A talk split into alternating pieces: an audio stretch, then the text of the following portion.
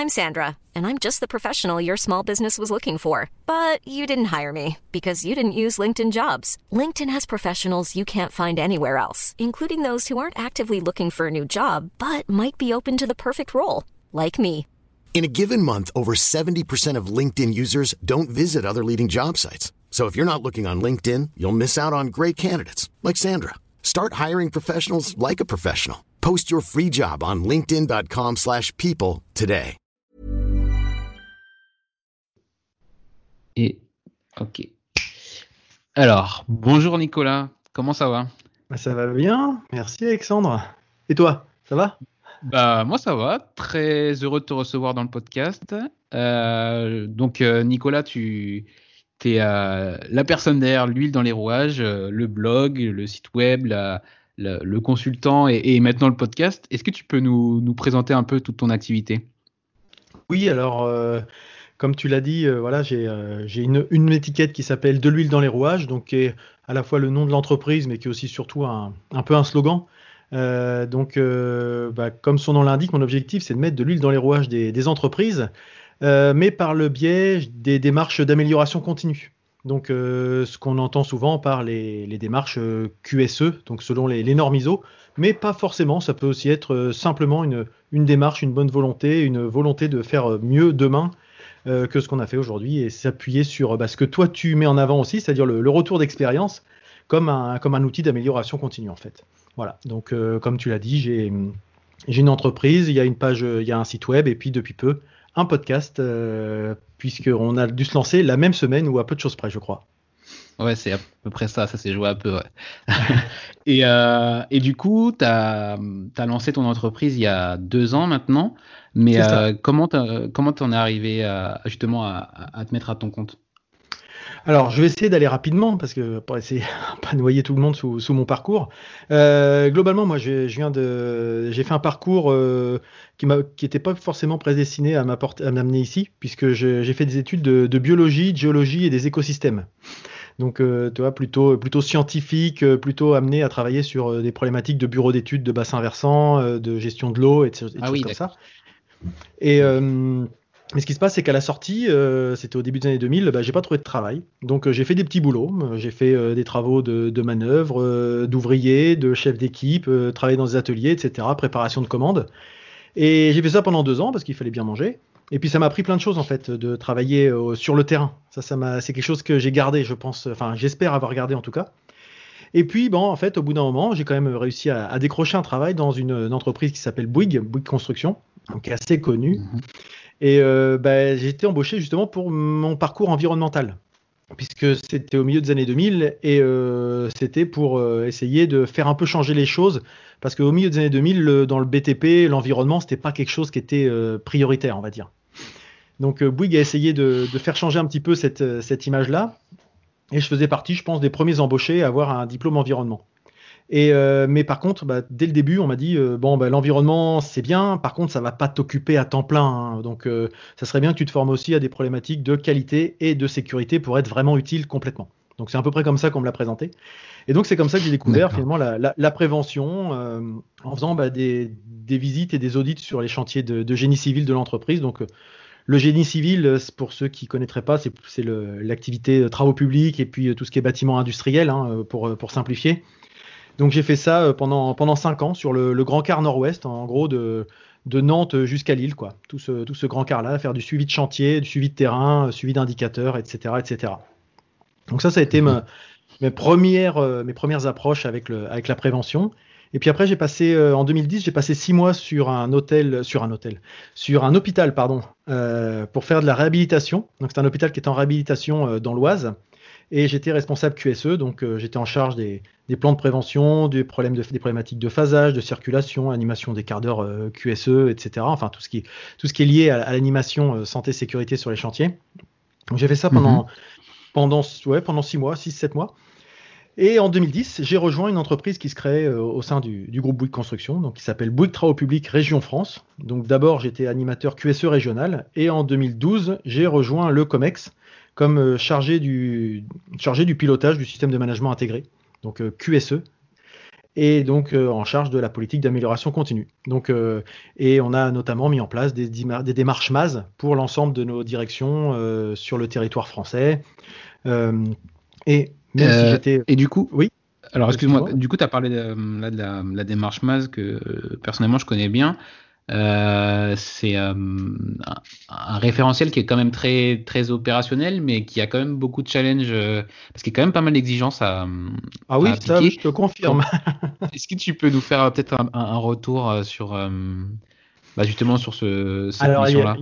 il y a eu plusieurs difficultés là-dessus. Alors moi j'étais j'étais en charge du pilotage. Objectivement l'opérationnel c'était pas moi. Hein. Donc moi je faisais le relais vis-à-vis du Comec. J'avais un, un, confrère, euh, enfin un collègue hein, qui, s'occupait de ça opérationnellement, qui était vraiment chargé de la prévention euh, dans l'entreprise.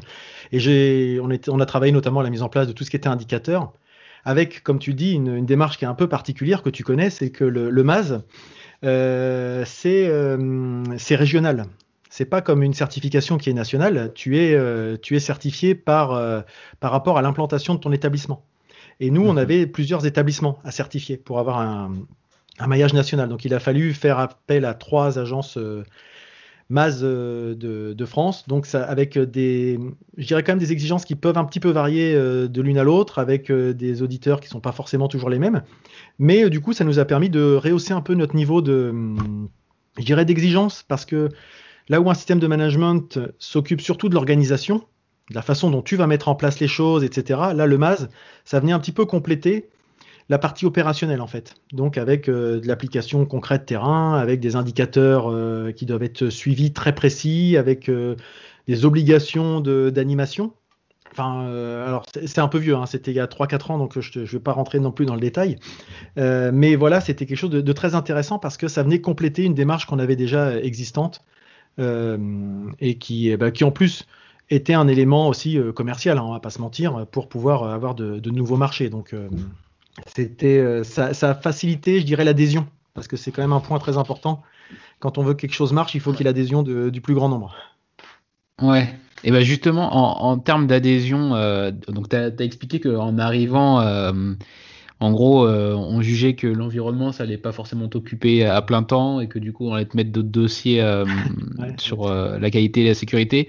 Bon, sans y être, j'ai l'impression que c'était peut-être pas forcément la, valeur première de, de, ta direction ou ta hiérarchie. Comment est-ce que tu comment est-ce que tu faisais euh, justement à ce poste-là pour pour faire adhérer tes euh, bah, ton comité de direction, tes collègues, tout, alors tes, euh, bah, salariés?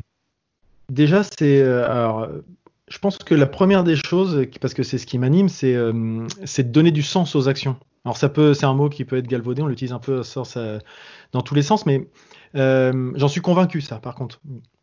C'est-à-dire que, euh, je ne sais pas si tu connais le livre de Simon Sinek ou Simon Sinek euh, en anglais, mais euh, Start with Why, c'est-à-dire commence toujours par pourquoi. Pourquoi tu fais les choses? Pourquoi tu, tu, fais ça? Et c'est qu'en se posant ces questions-là, derrière, tu es factuel. Tu es, forcément, enfin, tu es, beaucoup plus facilement honnête vis-à-vis de toi parce que tu sais pourquoi tu veux faire les choses. Tu n'essayes pas de tergiverser, etc. Parce que tu, vois très bien le, le, chemin que tu dois prendre. Et je pense que ça, c'est quelque chose qui hum, qui est important quand tu as cette démarche-là, que tu es face à quelqu'un qui est décideur, que tu lui expliques pourquoi tu dois faire ça en mettant en face des éléments factuels. Euh, un directeur, euh, il va tout de suite aller droit au but, il va voir tout de suite l'implication et ce que ça peut, t'apporter. Donc ça, je pense que c'est d'avoir cette espèce d'esprit de, synthèse qui, est, important pour pouvoir, euh, je dirais, impliquer un petit peu tout le monde. Et puis, à mon avis, c'est aussi ne pas arriver avec des solutions toutes faites ou des dogmes. Mhm. Euh, comme des fois, on peut avoir de temps en temps des gens qui arrivent, qui viennent d'une autre entreprise et puis qui veulent appliquer quelque chose dans une autre culture d'entreprise, mais qui ne fonctionne pas parce qu'il y a une histoire, parce qu'il y a un contexte, parce qu'il y a plein de choses. Et c'est le cas des fois des consultants hein, d'ailleurs. Hein. Euh, c'est d'arriver en disant, bah, avec cette méthode-là, vous arrivez, hop, c'est facile, c'est un pack, vous le prenez, ça va marcher chez vous ben, je suis pas convaincu parce que justement l'implication, les gens, la culture, il faut qu'ils s'approprient les choses. Donc euh, je pense que c'est quelque chose qui doit être important et surtout pas élaborer d'usine à gaz, c'est-à-dire faire quelque chose de, de rester, rester simple, rester pratique, pragmatique.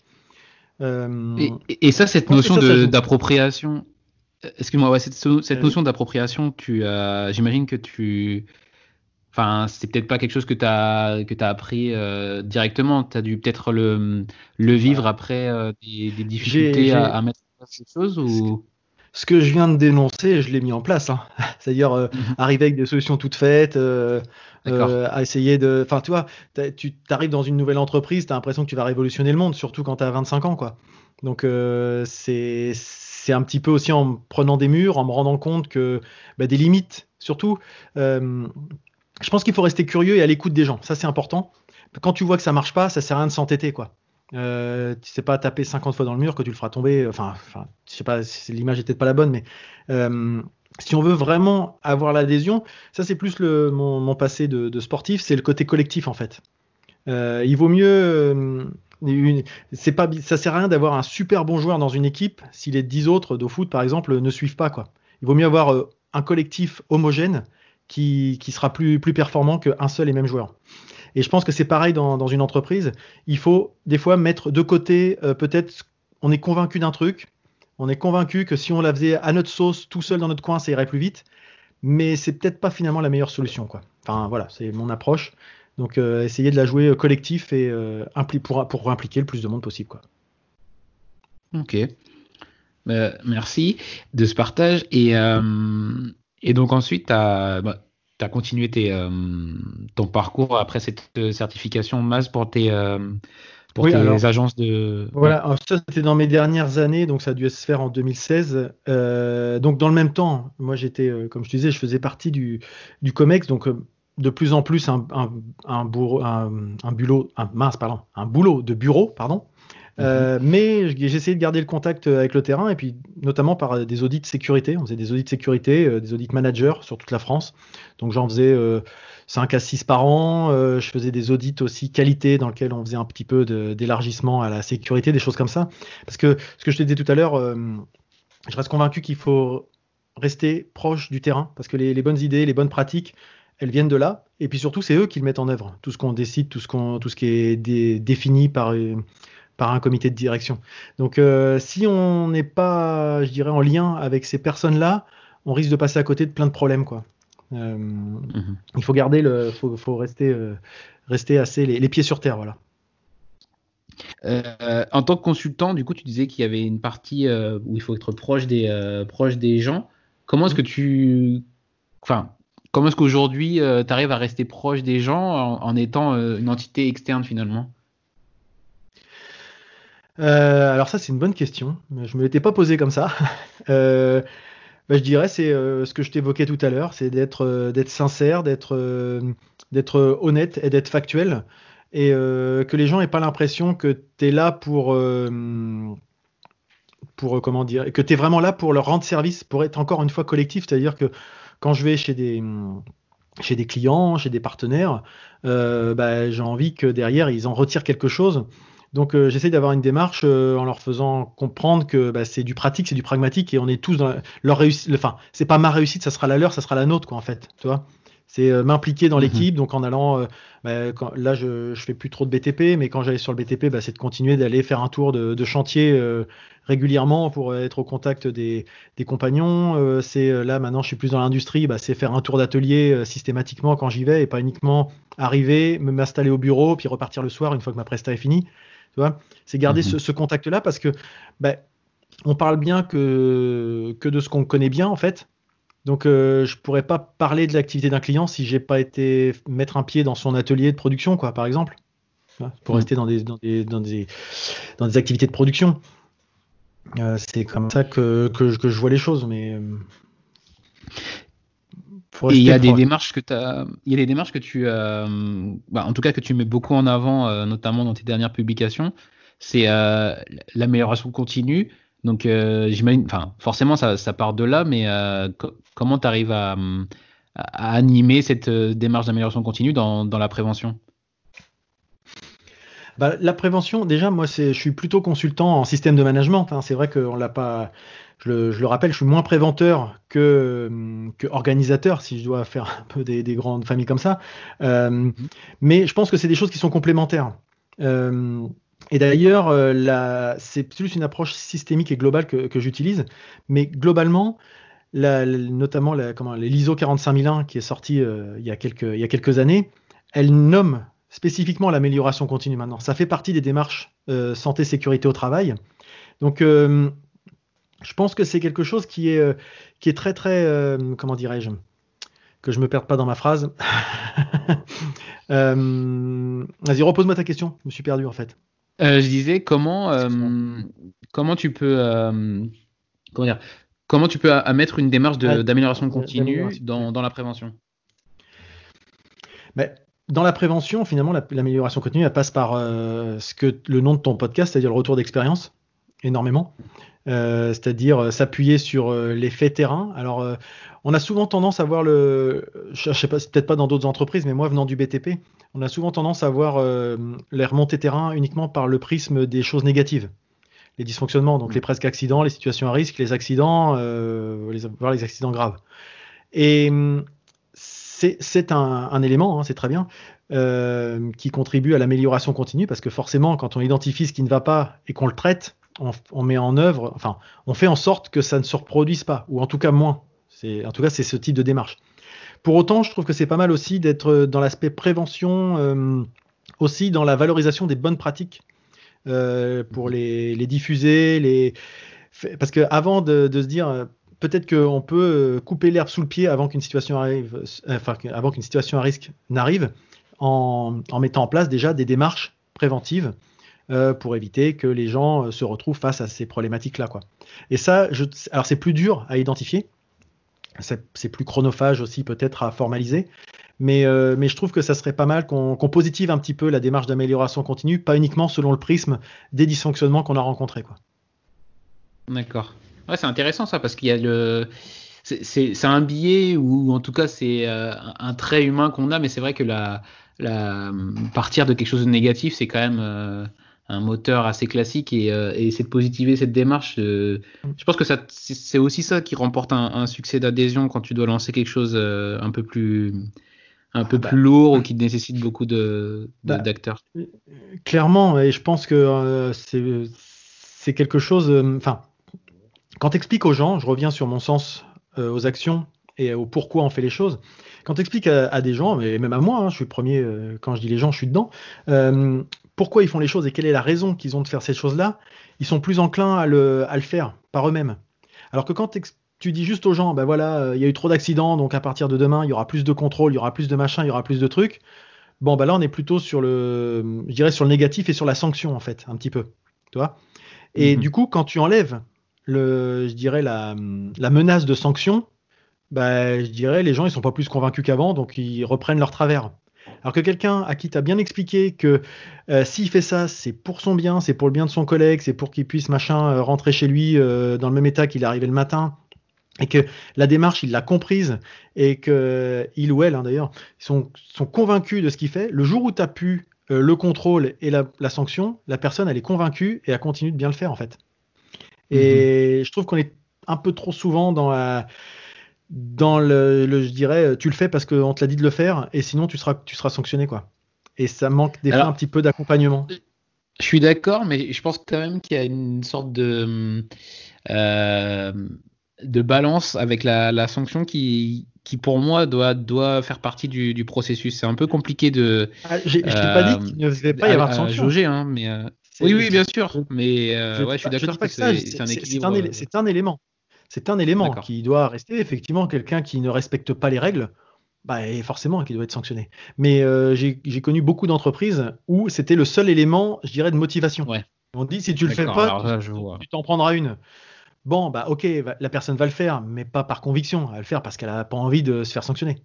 C'est ça que je veux dire en fait. Mhm. Bien sûr que la sanction, ça doit faire partie des, événements pour les gens, enfin des, des, éventualités pour ceux qui ne respectent vraiment pas les règles, pour eux comme pour leurs leurs collègues, hein, bien sûr.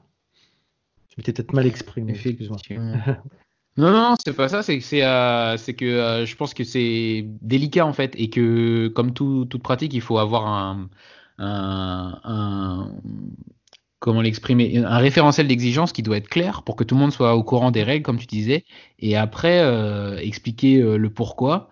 Et, c'est intéressant que tu prennes de, la référence de Simon Sinek parce que euh, effectivement, ça, c'est euh, c'est quelque chose qui est un moteur et qui va vraiment faire euh, avancer les gens dans une démarche et que finalement on oublie un peu trop parce que quelqu'un qui, qui, qui, fait une action, c'est parce qu'il en est convaincu et, il a compris le sens. Donc c'est intéressant ce, cet exemple. Et, et puis ce qu'il faut voir, c'est que nous, on est, bah, on est tous les deux dans le, dans le milieu, je dirais QSE au sens large. Donc on, mm. on baigne dedans. On comprend certains enjeux, certaines problématiques. Euh, et ça nous paraît évident. Au même titre qu'un informaticien, il va, il va voir mon ordinateur, il va dire mais pourquoi tu fais ça, c'est complètement idiot. Je vais dire bah moi c'est parce que c'est comme ça que j'utilise. Mais tu vois ce que je veux dire? Donc on, faut, mhm. faut, aussi se mettre à la place que des gens pour qui euh, c'est pas si évident que ça, ils baignent pas dans le code du travail, ils baignent pas dans les normes, ils baignent pas dans euh, dans la veille au quotidien, etc. Et des fois ça tombe comme un cheveu sur la soupe et ils disent ouais mais oui, mais pourquoi? Je comprends pas pourquoi ça vient de là. Et pour nous, c'est évident, et on oublie des fois que ce qui est évident pour nous nécessite de l'explication vis-à-vis de ceux qui doivent le mettre en œuvre, en fait. Et c'est pas, pas du paternalisme ou de l'infantilisation, hein, c'est pas du tout ça. C'est juste de mettre les gens qu'ils aient le, socle minimum de connaissances pour comprendre le, pourquoi du comment. Parce que c'est pas si évident. Je te donnais cet exemple-là, mais moi, je suis une bille en mécanique. Euh, il y a des gens qui vont me dire, mais pourquoi ta voiture, tu l'entretiens comme ça? Tu devrais faire autrement? Enfin, mais c'est parce que moi, je connais pas les codes je l'utilise, c'est un, moyen de transport, tu vois. Et donc, peut-être que si je comprenais mieux pourquoi il fallait faire les choses, je le ferais plus régulièrement ou avec plus de, motivation. Voilà, c'est pour faire des, analogies, mais. Ouais, non, mais je, vois très bien, je pense que tu as raison que c'est un exemple qui parle. Les deux exemples que tu as cités, là, je pense qu'ils parlent, ils parlent bien. Euh, je voudrais qu'on avance sur, euh, sur une autre partie qui est plus liée à ton, à ton activité euh, d'aujourd'hui maintenant, donc de l'huile dans les rouages. En gros, ça consiste en quoi ton activité euh, aujourd'hui? Alors, mon activité, comme je disais, c'est du conseil.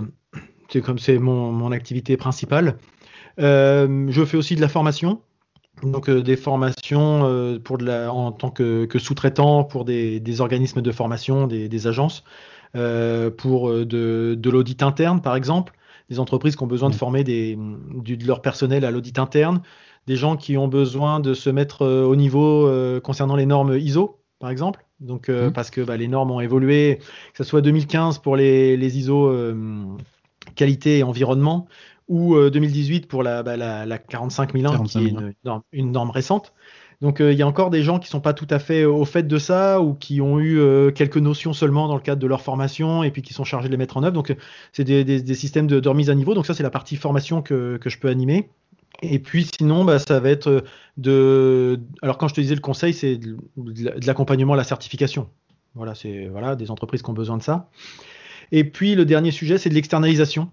Donc par externalisation, c'est euh, des entreprises qui euh, ont un besoin ponctuel pour faire parce qu'ils ont un pic d'activité, ils ont besoin d'avoir du, du comment on appelle ça, du un renfort pour faire des audits internes notamment. Ils ont un planning d'audit interne qu'ils n'arrivent pas à tenir et puis bah, ils ont envie de faire appel à, enfin ils ont besoin de faire appel à quelqu'un parce qu'ils n'ont pas les ressources en interne pour euh, réussir leur, leur, audit interne, ou euh, des mhm. entreprises qui ont envie d'avoir un œil neuf aussi de temps en temps. Euh, pardon, excuse-moi. qui ont envie d'avoir un œil extérieur à leur activité parce que on a pour avoir été dans ce cas-là, hein, c'est vrai, je te parlais tout à l'heure, je faisais des audits dans mon ancienne vie salariée. on est un peu jugé parti, c'est-à-dire qu'on juge le système qu'on a mis en place. Donc, on connaît un peu les réponses, on oriente, on a bon, on n'est pas les plus objectifs et c'est pas forcément euh, les, je dirais les auditeurs internes d'une entreprise qui sont les plus pertinents pour le faire avancer. Pour avoir été dans ce cas-là, je me rends compte. Euh, c'est souvent quand c'est un auditeur externe qui venait chez nous mhm. qu'il nous, il nous montrait euh, effectivement le, nez qu'on avait au milieu de la figure et que nous on voyait même plus quoi. Donc c'était assez, dingue. Des fois tu te dis mais c'est dingue quoi. C'est, comment on n'a pas pu voir ça alors qu'on le voit, c'est évident. Mais parce qu'on va trop vite de on va trop vite. On est trop euh, habitué à le voir et il n'y a que cet œil extérieur qui peut-être peut, euh, peut euh, justement te, te, mettre le, nez dessus. Quoi. Exactement, un côté un petit peu, je dirais peut-être pas naïf, mais voilà, qui arrive de toute façon, je dirais sans, sans a priori, qui dit tiens, c'est intéressant comment vous faites, mais pourquoi vous faites comme ça? Et puis là, tu te poses la question, tu dis bah, on s'est jamais posé la question en fait. Et enfin, tu vois, c'est des choses qui, sont, qui sont intéressantes et c'est vrai que c'est une partie de, de mon activité que, que j'aime beaucoup d'arriver dans des entreprises euh, avec l'œil euh, audit, mais l'œil audit pas au sens euh, audit flicage, tu vois. Vraiment l'œil audit dans le sens amélioration continue, au sens de l'audit. c'est en ça que je différencie l'audit de la visite. quand ça m'arrive aussi de faire des visites, hein. mais la visite, c'est tu une checklist, tu es conforme, tu pas conforme. Et puis à la fin, bon bah voilà, on te dit, euh, voilà, vous devez vous remettre en conformité par rapport à ça, ça, ça. Oh, ok. Un audit, c'est plus une démarche euh, avec un questionnement, avec un, avec des échanges. on, ne suit pas une trame en fait. On va là où, c'est un peu comme une interview finalement. On va là où nous emmène un petit peu l'évolution de, de, l'échange. Et des fois, on peut creuser des sujets un peu plus profonds que juste une grille de visite avec des questions qui sont déjà préétablies. Donc on sort pas forcément de la, du, chemin balisé. Quoi. Donc ça, je trouve ça intéressant. J'aime bien ce genre de, d'exercice. Voilà ce, qui, ce que j'ai comme, comme activité euh, principale. Euh, ça, c'est il y a aussi, plein d'autres choses quand même. Alors ça, c'est, je, parlais d'activité, je dirais, chez des clients. Après, j'ai mon activité, je dirais, euh, ce que j'allais venir, c'est quand je suis en intermission, donc quand je suis pas mhm. physiquement pour, en train de travailler pour un client, euh, bah, je vais faire, euh, je fais beaucoup de veille, donc euh, de la lecture d'articles ou de la lecture de, livres hein, aussi, pas mal. Je fais de la production de contenu, donc des articles sur mon site, quelques-uns. J'essaye d'en faire un, par semaine à peu près. Mmh. Donc un podcast, comme tu l'as évoqué, et puis pas mal de partage sur, sur les réseaux sociaux.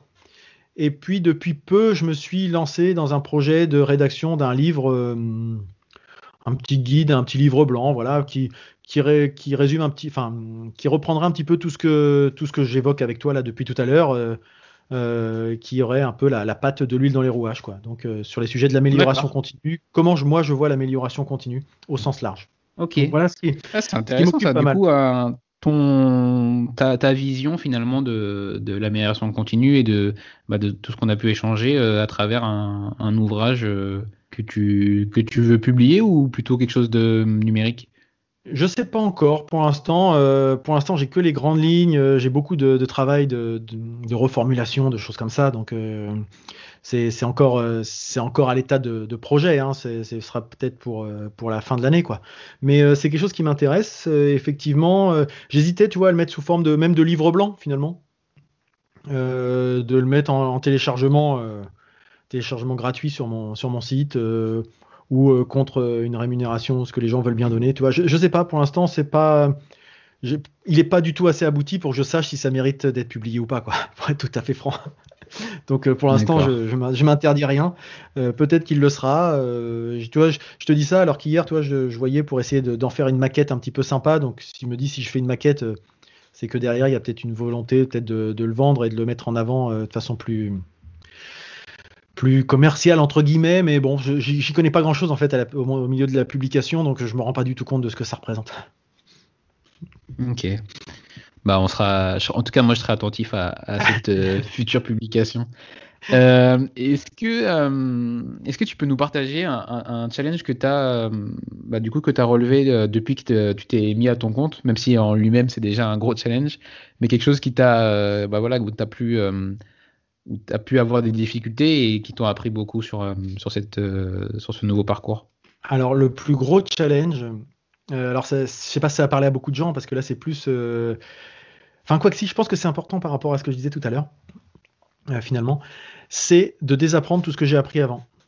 Donc, ça peut paraître un peu paradoxal, mais en fait, moi, je me destine plutôt à travailler avec des, des PME, TPE. Et en venant du, groupe Bouygues, en fait, euh, je me rendais pas compte, étant dedans, euh, de, je dirais, le confort dans lequel euh, je baignais, pour être tout à fait honnête. C'est-à-dire qu'il y a des services support pour tout. tu poses une question, tu as quelqu'un qui te répond dans le quart d'heure, enfin, tu as tout ce qu'il te faut, etc.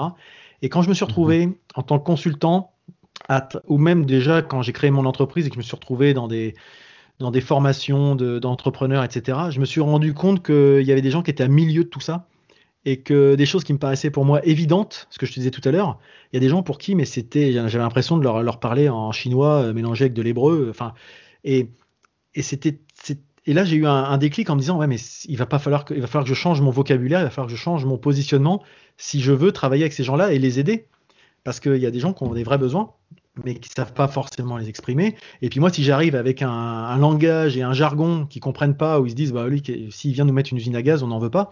Et ça, c'était un premier gros déclic. Donc, il a fallu que je, désapprenne en fait tout ça. Et ça, c'est euh, c'est pas si simple que ça. Je cache pas.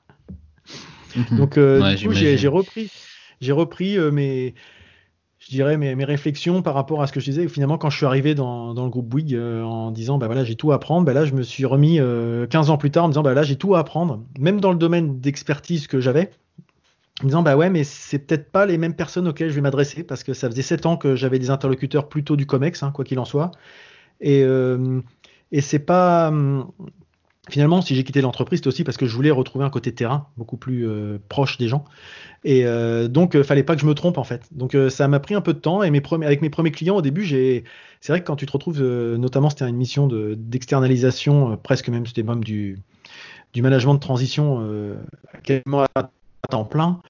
Euh, c'était un petit peu dur au début d'arriver à trouver le rythme euh, dans ce fonctionnement.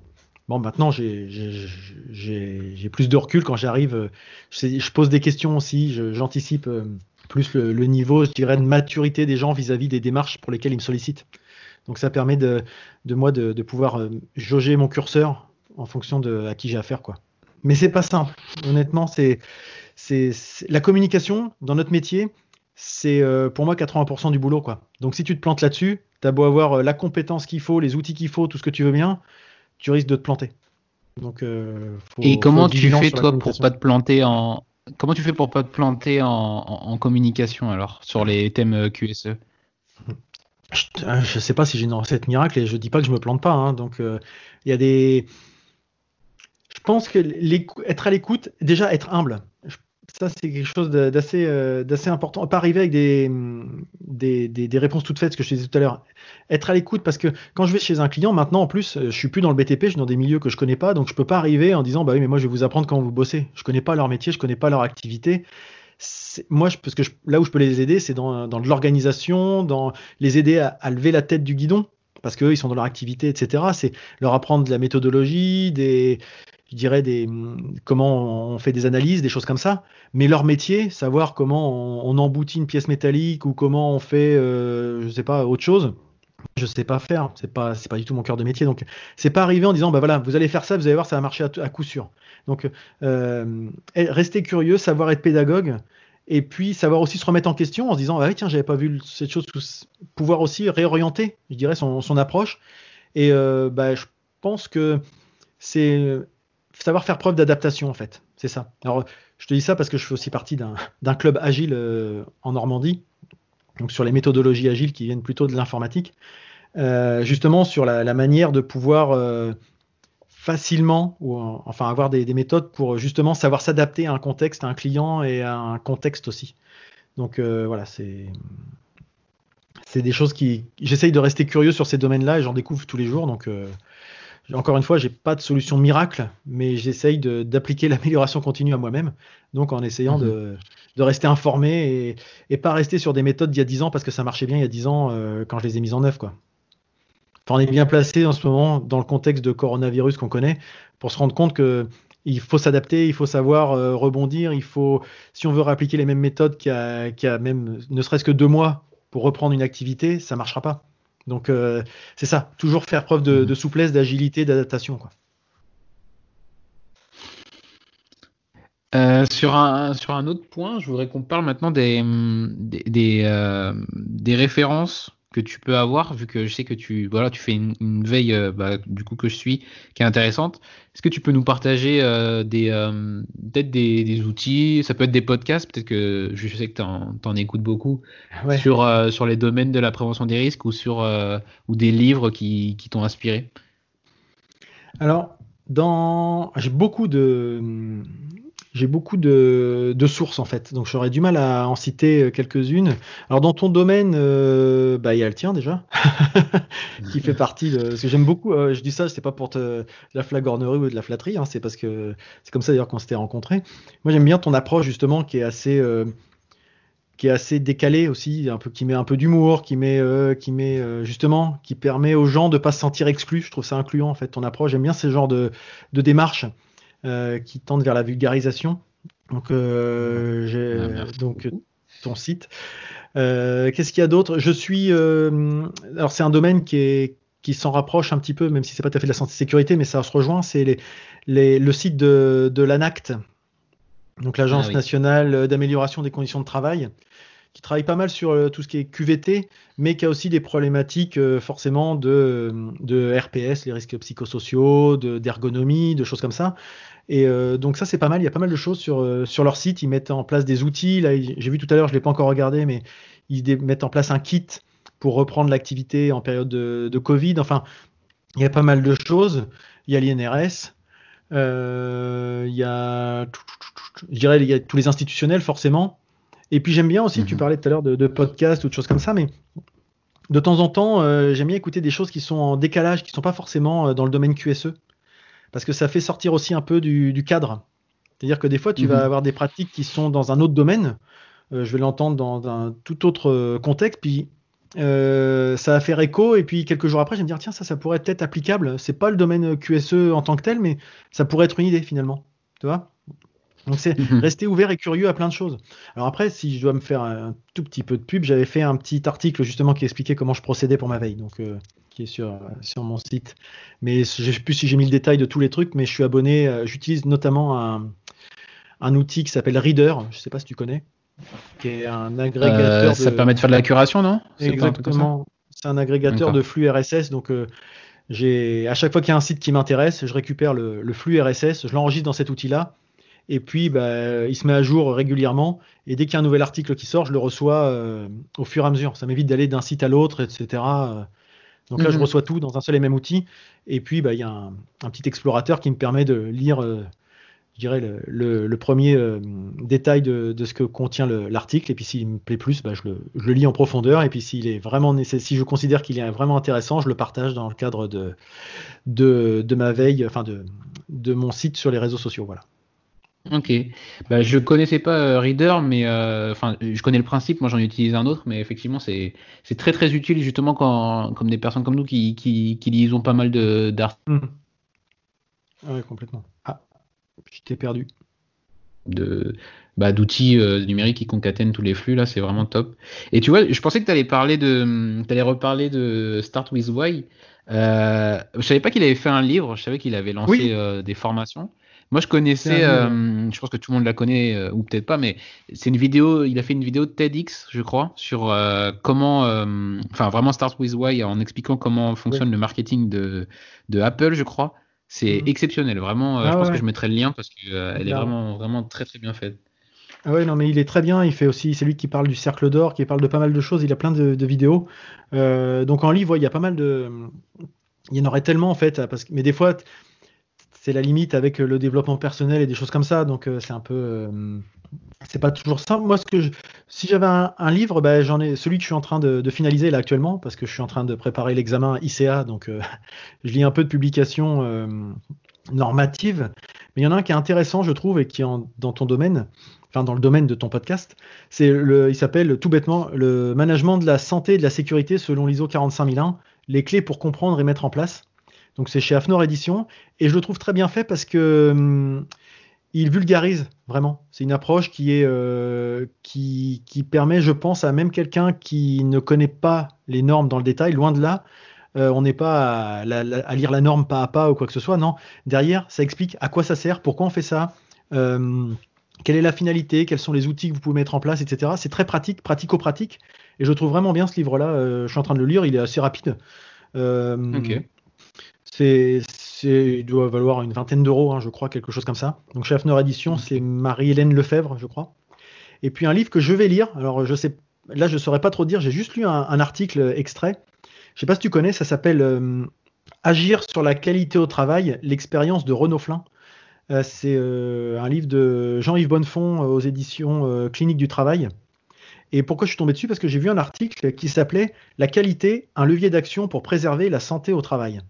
Donc là, tu vois, moi qui te parlais de, vision plutôt systémique et globale, là, on met la qualité mhm. en, complément de la sécurité et pas en opposition, parce que des fois, dans les entreprises, tu as la qualité, puis tu as la sécurité, puis tu as l'environnement, puis tu as la production, puis tu as machin. Ça marche en silo des fois, un petit peu. Et des fois, ils se contredisent mhm. un petit peu tout le monde.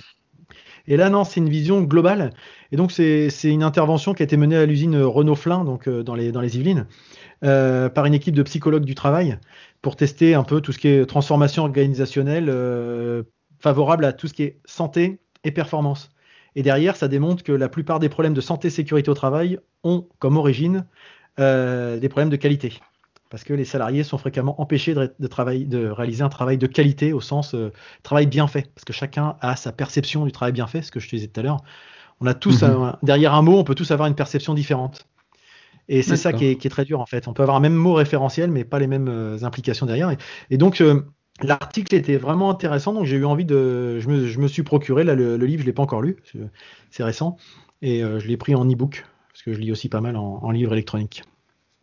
Ça marche. Ben, je connaissais pas la gire sur la QVT, euh, mais je, comme, euh, comme je le dis, euh, en fait, je le propose aux auditeurs, mais je prends les références pour moi aussi, donc je me le note et, et, et, je te remercie. Donc, je, je bien sûr, j'ajouterai tous les liens dans la description de l'épisode pour, pour qu'on puisse les retrouver.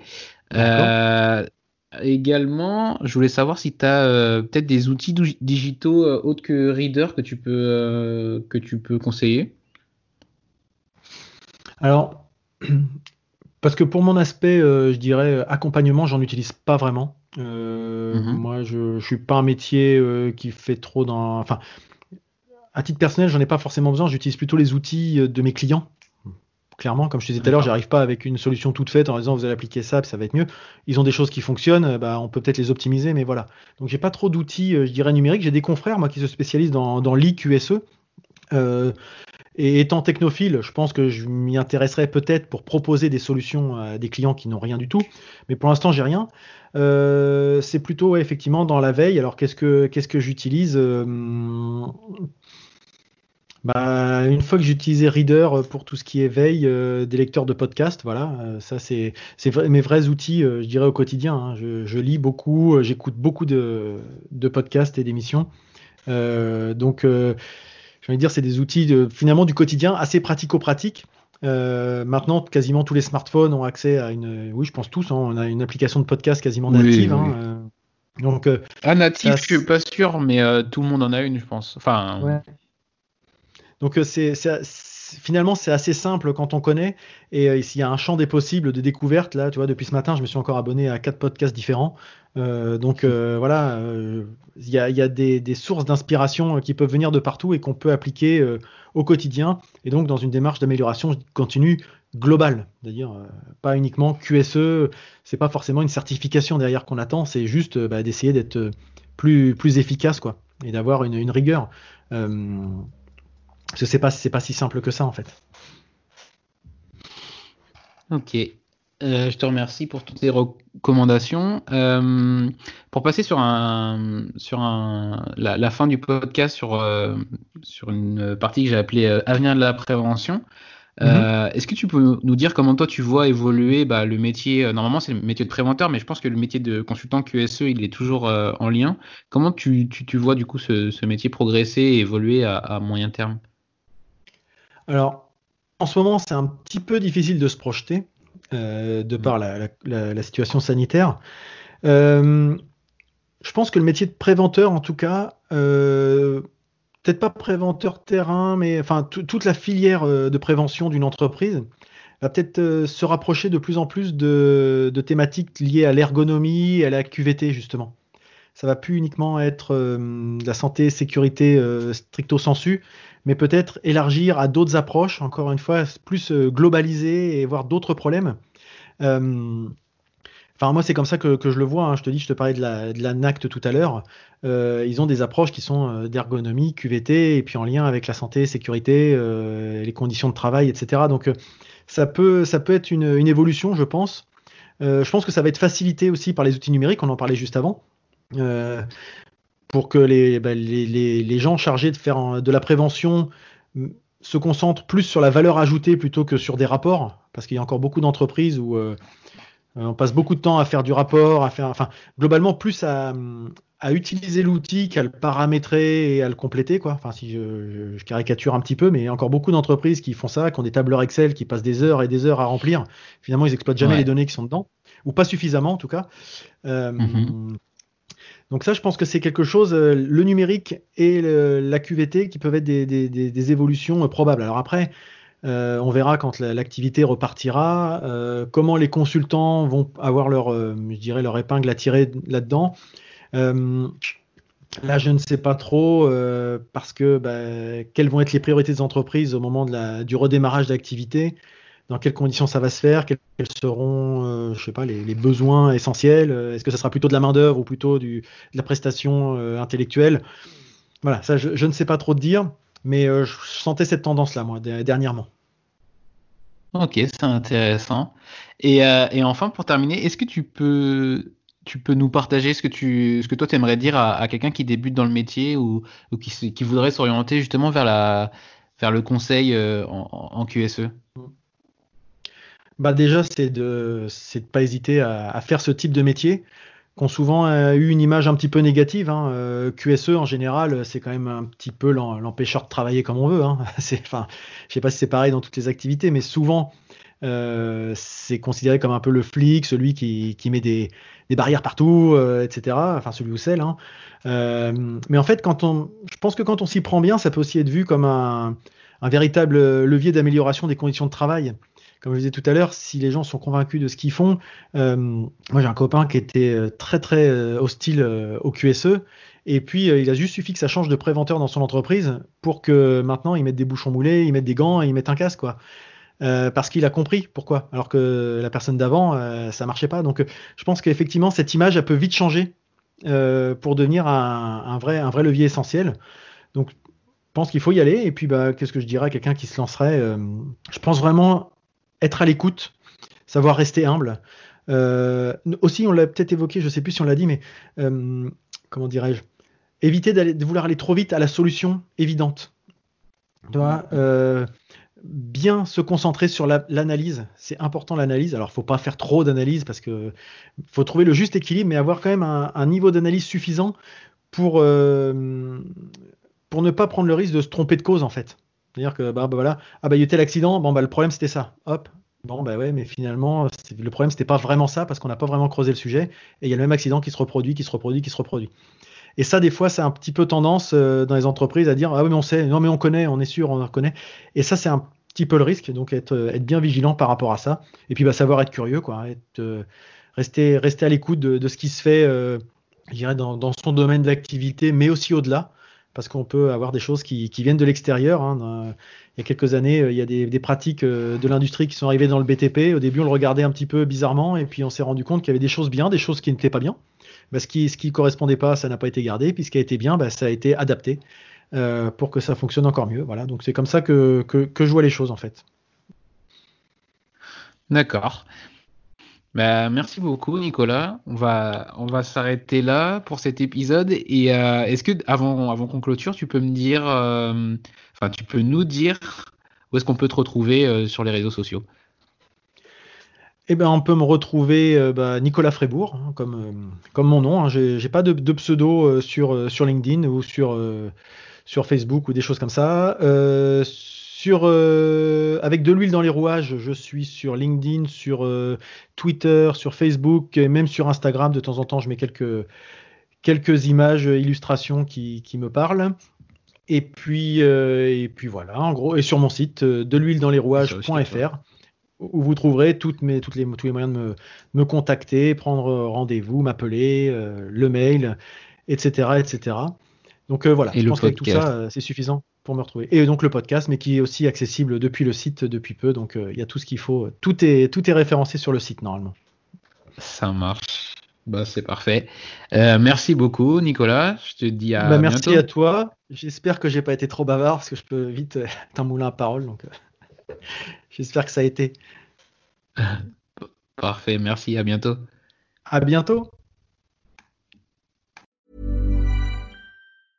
Mom deserves the best, and there's no better place to shop for Mother's Day than Whole Foods Market. They're your destination for unbeatable savings, from premium gifts to show-stopping flowers and irresistible desserts. Start by saving 33% with Prime on all body care and candles. Then get a 15-stem bunch of tulips for just $9.99 each with Prime. Round out Mom's menu with festive rosé, irresistible berry chantilly cake, and more special treats. Come celebrate Mother's Day at Whole Foods Market.